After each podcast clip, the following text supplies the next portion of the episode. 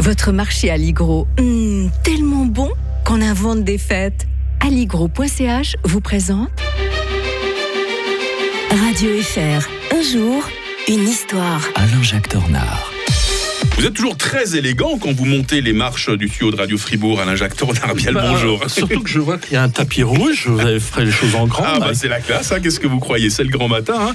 Euh, le 20 septembre 1946 débutait la première édition du Festival de Cannes. Ah oui, ce festival de Cannes qui nous a toujours fait rêver, Mike. Le, le clinquant, le luxe, mais vous savez que c'est le Front Populaire qui l'a créé. Ah bon? Et oui, parce que euh, il y avait la Mostra de Venise. Alors, la Mostra de Venise, vous- tout le monde connaît, hein, c'est Ça bon. existe toujours Oui, sauf hein. que c'est Mussolini qui l'a créé pour vanter Ah le bah. cinéma fasciste. Vous êtes en train de tuer le cinéma. là, Mais non, mais non, mais non, mais non, parce que ça partait de très bons sentiments, faut pas. Et donc, euh, bah voilà, on se dit que en France, on se dit mais il faut créer un, un- un festival concurrent à celui de Venise. Et puis Mhm. on se dit tiens, pourquoi pas à Cannes, un charmant village de, de pêcheurs euh, reconverti pour l'aristocratie anglaise sous Louis-Philippe, qui devient à la belle époque une station balnéaire cossue avec des grands hôtels de luxe. Et puis donc, il y a un ministre qui s'appelle Jean C, ministre de l'Éducation nationale et des Beaux-Arts, qui se dit que eh ben, on pourrait créer le festival de Cannes. Et puis d'ailleurs, il fait venir les plus grands acteurs américains. C'est l'année où on fait euh, le magicien d'Oz. Ça vous dit quelque Mmh, chose. Autant n'emporte le vent. Eh ben, sauf qu'on est en 1939 et que l'édition, elle est prévue le 1er septembre. Alors les acteurs sont déjà là.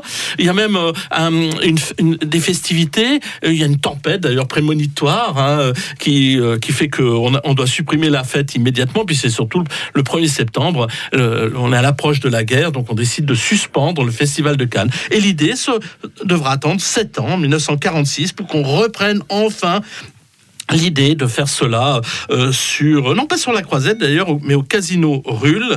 Le Grand Prix est remis à un festival à- au film de René Clément qui exalte la résistance. Vous savez la fameuse bataille du rail je sais pas si vous avez vu Bien sûr. ce film. Euh, mais, mais on lui offre une œuvre d'artiste. Puis on trouve que, on trouve que c'est pas assez glamour. Alors euh, en 54 un concours est organisé avec les meilleurs joailliers du coin pour imaginer un trophée. Et le projet retenu est celui d'une femme. Faut le ret- retenir. Lucienne Lazon, Lazon un bijou de 118 grammes d'or de 18 carats en forme de palme, la fameuse Mm. palme qui est devenue le symbole du festival de Cannes.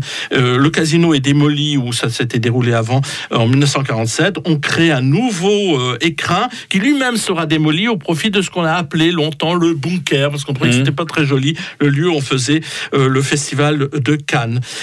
Mais bien entendu que voilà maintenant la, la- la montée des marches est redevenue très glamour en ce début du 21e siècle qui voit la population de tripler de 70 000 à plus de 200 000 habitants au moment du Mm. festival de Cannes. Et c'était en 1946. Demain, Alain-Jacques Tornard va nous raconter la bataille de Palikao. On évoquera la seconde guerre de l'opium. On sera en Chine dans les années 1860. Très belle journée, Alain-Jacques. Bonne journée à tous.